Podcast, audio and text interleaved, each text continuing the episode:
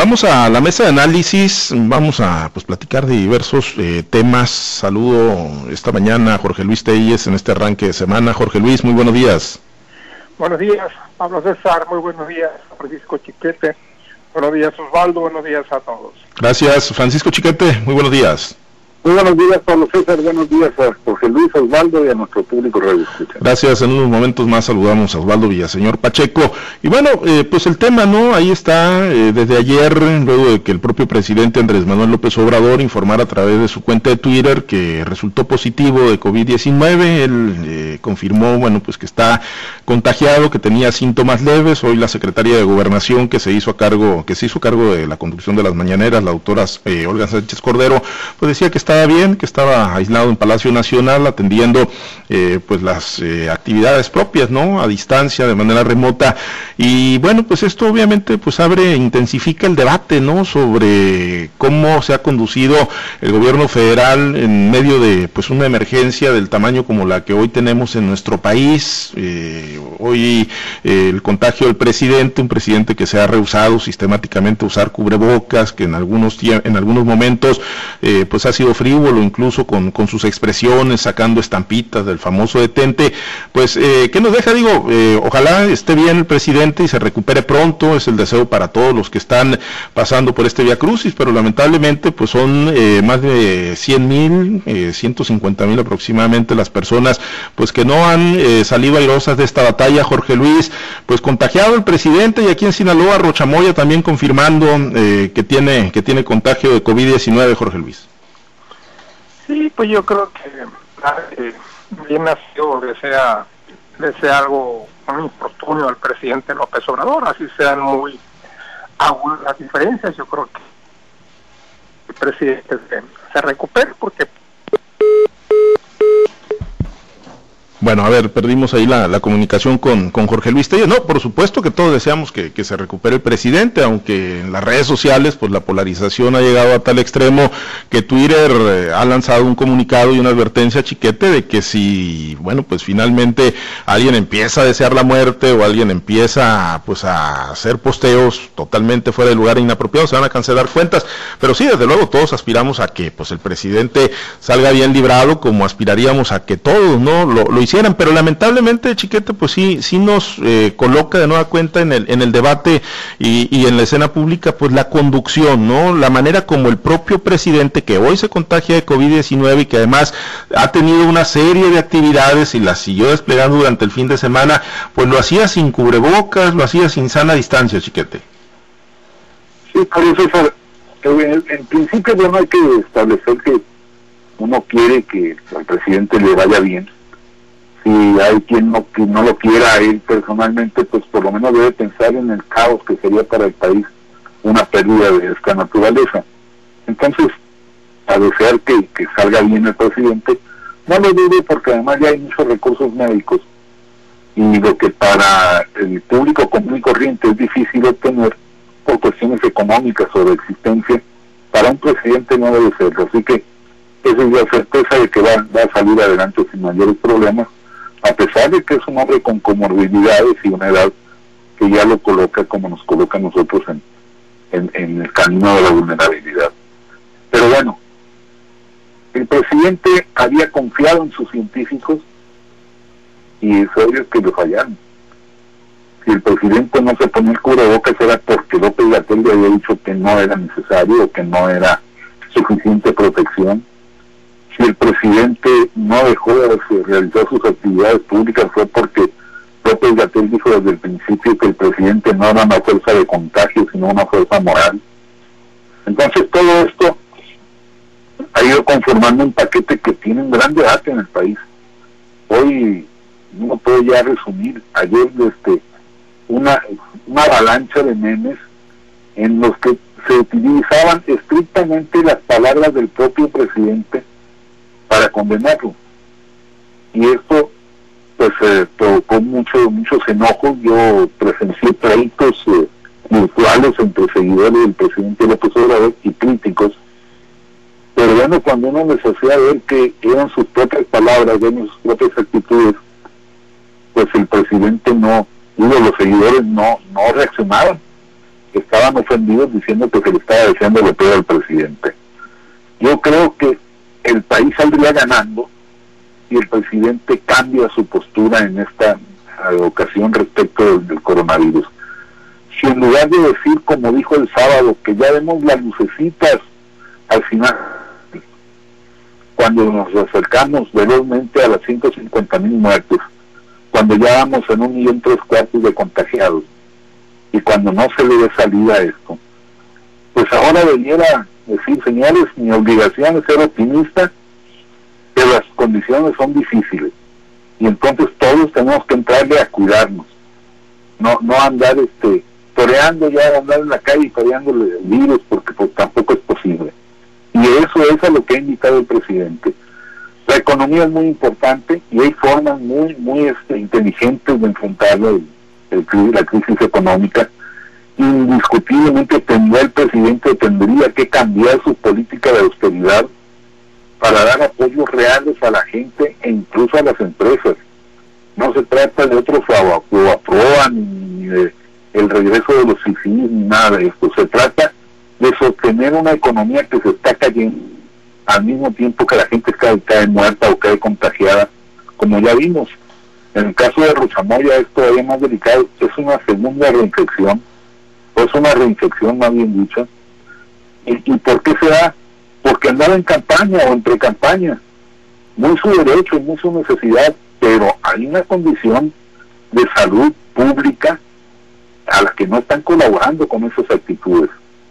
Entonces, lo mismo que el Partido Revolucionario Institucional con su acto de registro ahí en, en, el caso de Mario Zamora.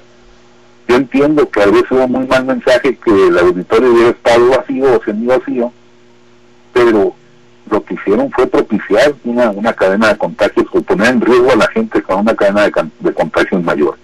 Si no cambia el presidente en esta oportunidad, que es el momento más crítico, estaremos perdiendo la batalla. Bien, eh, ya tenemos a Osvaldo eh, Villaseñor, ya recuperamos con Jorge Luis Telles y ahorita vamos con él. Osvaldo, te saludo, excelente inicio de semana, buenos días. Muy buen día, Pablo César, Chiquete, eh, Jorge Luis. Osvaldo, eh, pues estamos platicando ¿no? sobre el presidente López Obrador, su contagio, el contagio de COVID-19, lo mismo ocurrió aquí con Rochamoya ya confirmado, y, Chiquete hacía un planteamiento, ¿no? Dice, digo, todos deseamos que, le vaya bien al presidente en, el padecimiento y que a diferencia de lo que ha ocurrido con casi 150 mil mexicanos que han perdido la vida en, esta pandemia, pues que el presidente salga adelante. Eh, y decía Chiquete ahorita, pues ojalá sí salga adelante y sobre todo salga eh, con una motivación con un cambio de actitud para enfrentar la pandemia, ¿no? Un presidente que se ha resistido a usar el cubrebocas, que no ha cuidado la sana distancia, eh, eh, un presidente que pues ha sido frívolo en, muchas etapas de esta eh, emergencia. Osvaldo, ¿tú crees que pueda haber, digo, ojalá saliendo de, la enfermedad del presidente, pueda, podamos tener un, golpe de timón, un, un viraje real para hacer mejor las cosas en esta pandemia? Mira, evidentemente el manejo de la pandemia no ha sido el mejor y ahí están los resultados que le pegan en la cara al gobierno federal. 150 mil muertos oficiales, se habla de la cifra extraoficial, ya van 360 mil, y luego millones de contagios que han sido registrados y millones que no han sido registrados. Entonces, no podemos decir que al presidente o ha tenido una buena conducción de la pandemia. Pero yo creo que, que al día de hoy pensar en un cambio de timón cuando ves toda una ruta electoral en el manejo de la pandemia, se me antoja muy difícil. De entrada, eh, habría que decir que hasta la enfermedad o la supuesta enfermedad del presidente que ha creado eh, mucha polémica y ha mostrado al México polarizado que existe. Y las primeras preguntas que muchos o muchos nos hacemos son, ah, carito, pues como una persona de 67 años de edad, con problemas de hipertensión, con problemas cardíacos, eh, pueda solamente sufrir eh, eh, síntomas leves. De entrada ya le mete duda a partir de un padrón de conducta que ha tenido los contagios de virus, sobre todo en pacientes de esta naturaleza. Y luego, el la supuesto contagio del presidente, pues surge precisamente cuando más fuerte estaba la crítica hacia su gobierno por haber privilegiado el vacunar a los servidores de la nación, que es el ejército electoral de su partido y el de él, antes que a los médicos, antes que a las personas de la tercera edad. Y bueno, con este anuncio de parte del presidente, pues eh, se antoja, ¿no? Con el anuncio de que está contagiado, se antoja de que el presidente se vacune en dos vertientes. La primera, dejar entender si se vacunó o no, o no se vacunó con la vacuna médica. Y segunda, pues se vacuna políticamente también, decir, mira, yo no yo no me, no me vacuné, pues, la muestra es que me está dando COVID, eh, bueno, los servidores sí, porque van a tener una función, y en fin, eh, esta, circunstancia eh, pues le ha metido más ruido todavía, ya ha mostrado el México polarizado que ya tenemos en, en este momento. Pensar el presidente va a regresar con un discurso, con un cambio en cuanto a su postura, la vemos la verdad muy difícil. Yo veo más bien una, que el presidente sigue apostándole a una ruta electoral donde pues todo se vale y así lo demostró el presidente, que todo se vale en el ejercicio de la política. Ayer, eh, Jorge Luis, desde que surgió este tuit del presidente López Obrador donde confirmaba estar contagiado de COVID-19, surgió a la par un, hashtag que está muy fuerte y que todavía está ahí eh, como tendencia en Twitter y dice yo no le creo, ahorita Osvaldo decía, eh, hablaba pues pues supuestamente si fuera real. ¿Tú sí le crees al presidente que está contagiado? Tampoco, también dudarías y llegarías a pensar que puede ser una estrategia pues para empatizar con las víctimas del COVID o con quienes han eh, tenido el contagio o para, bueno, pues eh, sacar de la agenda pública pues todo lo que ya se venía diciendo, ¿no? Sobre los servidores de la nación, la vacunación preferencial, el uso político.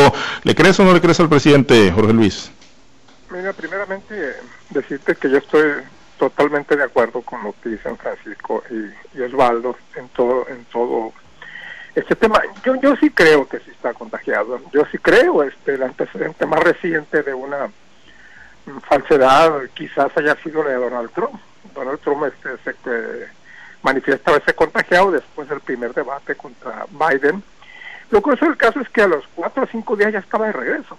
Y inclusive conferencias eh, de prensa de promedio del equipo médico que lo atendió, donde, donde certificaban pues el contagio del presidente Trump increíblemente a la semana ya estaba ya en sus actividades normales y estuvo cierto que se canceló el segundo debate pero para el tercer debate ya estuvo prácticamente entero y sin ningún síntoma del COVID.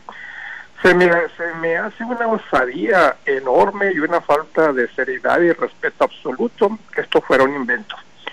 Yo creo que sí el presidente se contagió y creo también que es la crónica de un contagio largamente anunciado. Un presidente que desafió todos los lineamientos de la Secretaría de Salud. Para empezar, viajar con frecuencia en aviones, en aviones de, línea, pudiendo haberlo hecho en aviones de la, de la Fuerza Aérea Mexicana. El gobierno mexicano tiene un montonal de aviones que pueden ponerse a uso del presidente. Sin embargo, esto, pues con una, una pose muy del presidente, él siguió insistiendo en viajar en aviones de línea y eso es un riesgo grande, ¿no? Quizás si tú haces una vez por necesidad, por allá una vez al mes, bueno, pues el riesgo decrece, ¿no? Pero si lo haces cada semana, volando, aunque sea a distancias cortas, bien el presidente pudo haber optado por viajar por tierra, sobre todo a estados a, distancia de 5, 6, 7 horas, ¿no? Ya venir a Culiacán, ir a Tijuana, y a Yucatán, pues ya, ya implica el uso de, del avión. Entonces el primer riesgo. El segundo, pues eh, estar siempre sin, sin mascarilla.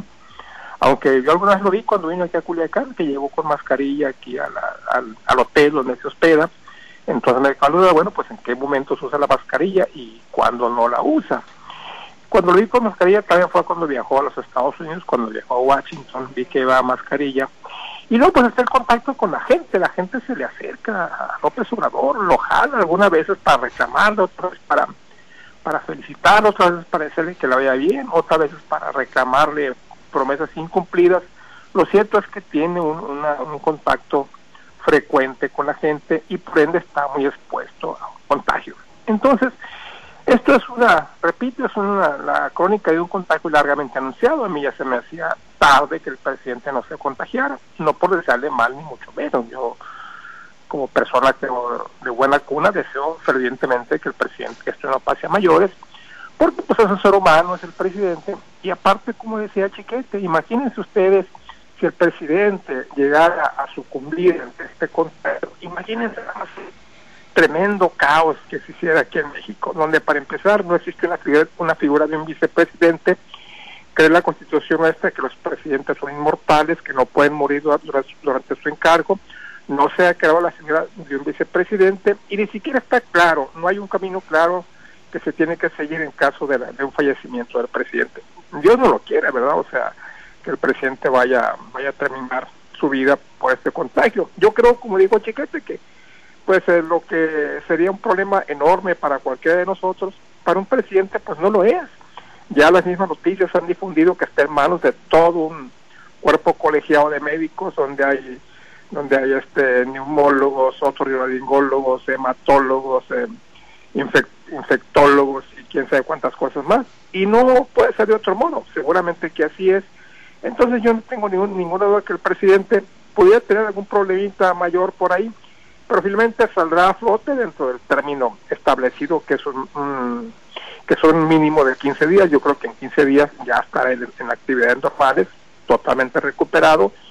Y ojalá yo también disiento un poco de Osvaldo cuando dice que no va, que va a seguir la misma actitud.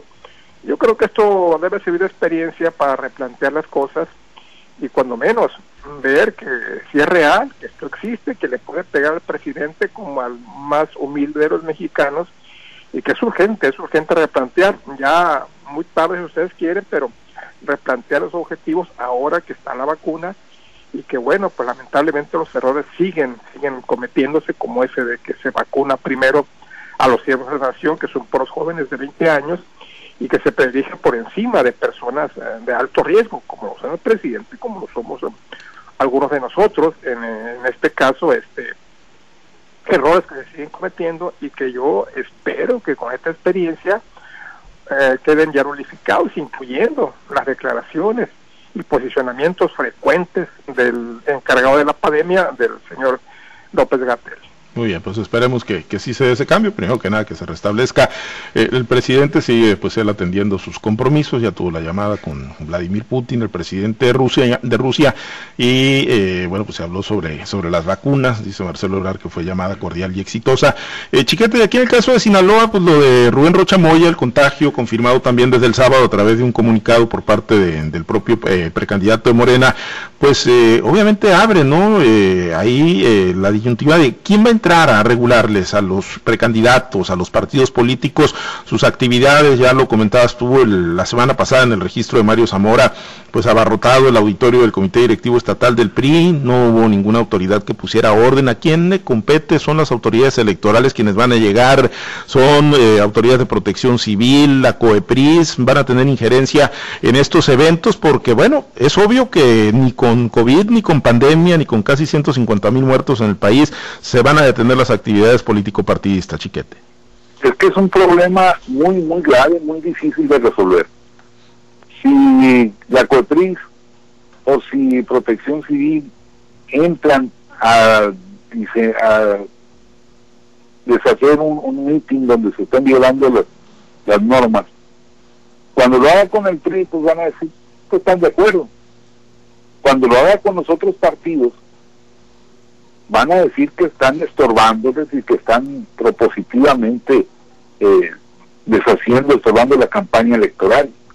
Así que no es una tarea fácil, no hay una actitud de los partidos, los partidos tendrían que ser los, los que tomen las, las medidas, eh, ni siquiera el INE creo que está en condiciones de, intervenir de, manera enérgica en esto, porque no tiene eh, capacidad legal para hacerlo. Yo creo que son los partidos los obligados, pero se insisten en, en lo que ponía con el PRI. Después de un proceso pues tan tormentoso como el que sacó Mario Zamora como, como precandidato, hacerle su declaratoria de registro en un local semivacío con el 30% de asistencia, con apenas este con metro y medio, dos metros de distancia entre asistente y asistente, eh, evitando el paso de quienes no traen cubrebocas y todo eso, pues iba a darle carnita a los enemigos. Así de que uno pudo llenar en su auditorio no tuvieron la capacidad de pensar rápido si lo hacemos en un lugar abierto. Pero el, hecho es ese. Entonces tú imagínate, Rocha como el presidente iba a decir me quieren detener, quieren evitar que yo tenga contacto con mi pueblo. Eso dijo el presidente en su primera reacción ante, ante la pandemia, cuando dijo que no iba a suspender sus giras. Que todos los, los morenistas hacen exactamente las mismas cosas que hace el presidente. Por eso es tan importante que el presidente cambie su actitud. Por eso es tan importante que veamos la sociedad mexicana una, un cuidado real frente a este problema real que está existiendo. Y por cierto, mi mejor deseo para López Obrador es que no lo esté atendiendo López Gatel. pues yo creo que el mejor deseo de todos los mexicanos es que López Gatel ya no estuviera al frente de la estrategia, ¿no? De, de, pues la pandemia eh, para atenderla. Bueno, eh, eso sí es mucho pedir. Pues sí, es demasiado pedir, yo creo. Pero bueno, pues yo creo que nos hubiéramos, eh, tuviéramos infinidad de, muertos menos en el país si, si tuviéramos una mejor conducción de la emergencia sanitaria. Pero bueno, el deseo es que se restablezca, por supuesto, el presidente Andrés Manuel López Obrador. Eh, Osvaldo, eh, pues en los minutos finales eh, sí me gustaría pues conocer tu, tu, análisis, ¿no? Lo que te dejó la jornada de registros el sábado de los candidatos a las diputaciones federales. Llegaron tres de cuatro, finalmente las cuatro posiciones que le corresponden al PRI en la coalición Va por México, solamente tres tramitaron su registro, Víctor Godoy, Faustino Hernández, Sergio Esquer, y, llegó uno ahí barrido, aunque parece que no alcanzó a llegar en tiempo, el guasavense Felipe Camacho, ex regidor, ex síndico el Burrión, exfuncionario de la Secretaría de Desarrollo Social, pues llegó como emergente, parece que estuvieron esperando hasta último momento Eleno Flores y brilló por su ausencia, Osvaldo. Pablo, estamos en el proceso ya de selección de candidatos. Yo creo que hay que empezar a poner los ojos muy claros en qué va a suceder en Morena, en qué va a suceder en la Gran Alianza. ¿Y por qué lo decimos? A ver, el parto para la candidatura a la gubernatura en Morena no fue fácil, en el PRI a lo mejor no fue tan convulsionado con el Morena, pero tampoco fue fácil, hay que decirlo. Los dos, los dos procesos tuvieron sus, sus, sus que veres y ahí su rebelión interna, eh, más dramática la de Morena, pero bueno, salió adelante. Y en el caso de la selección de candidatos a diputados federales que parecía tersa, planchada en el PRI, pues se le complicó en el distrito 04. Pero habría que ver qué va a suceder en el caso de Morena. En Morena se registraron casi 3.600 aspirantes a las posiciones que van a estar en disputa para diputado federal, que son eh, 300 nada más.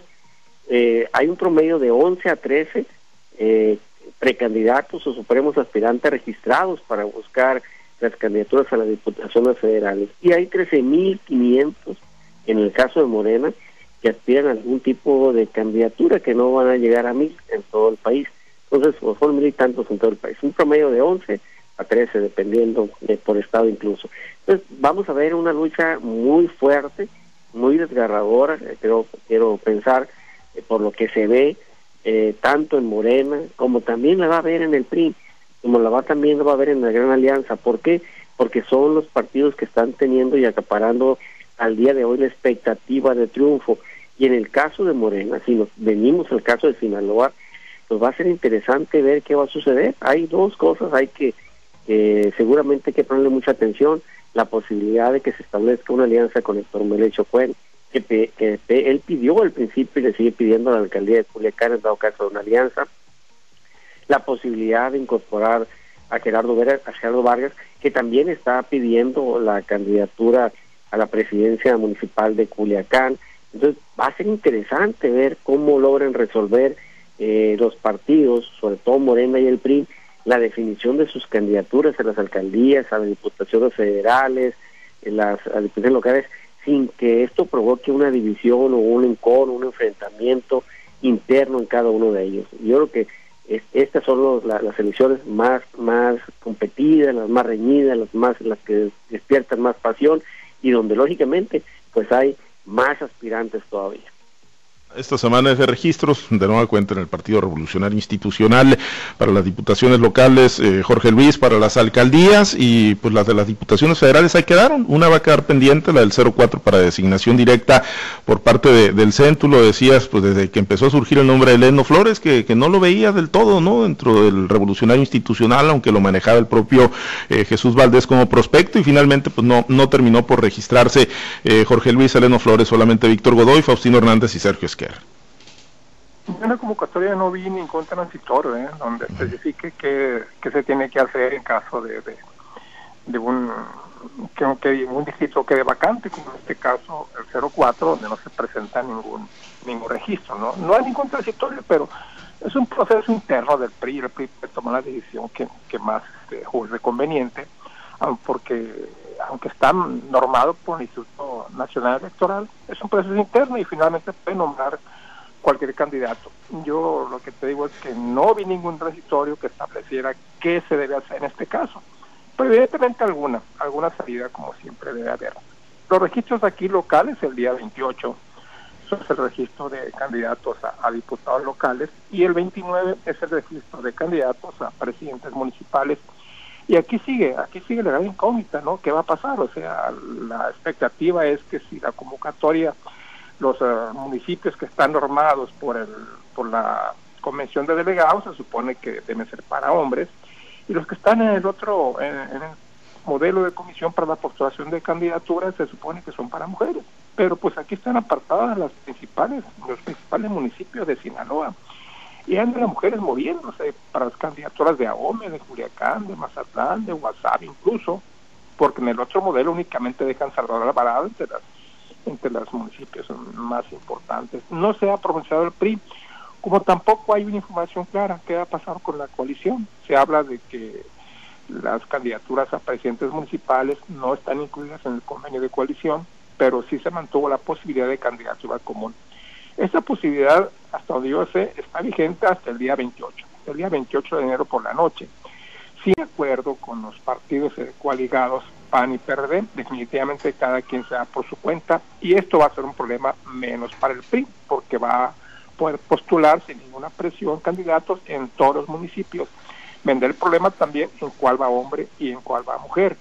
Pero sigue vigente la posibilidad de candidatura común. Yo cada día la veo más remota, ¿no? Porque pues este el PAN también tiene posibilidades de ganar algún municipio, así como el PRI tiene la posibilidad de ganar, de ganar algunos municipios. Entonces, finalmente podrían quedarse con, que cada quien ve por su lado o por el esquema de candidatura común. Te digo, todavía tienen hasta el 28 y la verdad, vamos a ver hasta el 29.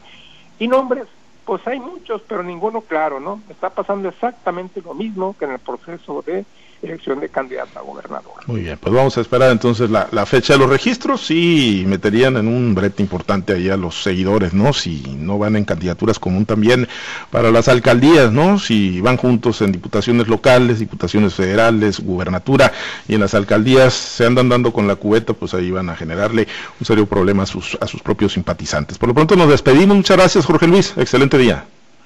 Gracias, Pablo César. Buenos días a todos. Gracias, Francisco. Muy buen día. Buen día para todos. Osvaldo, excelente día.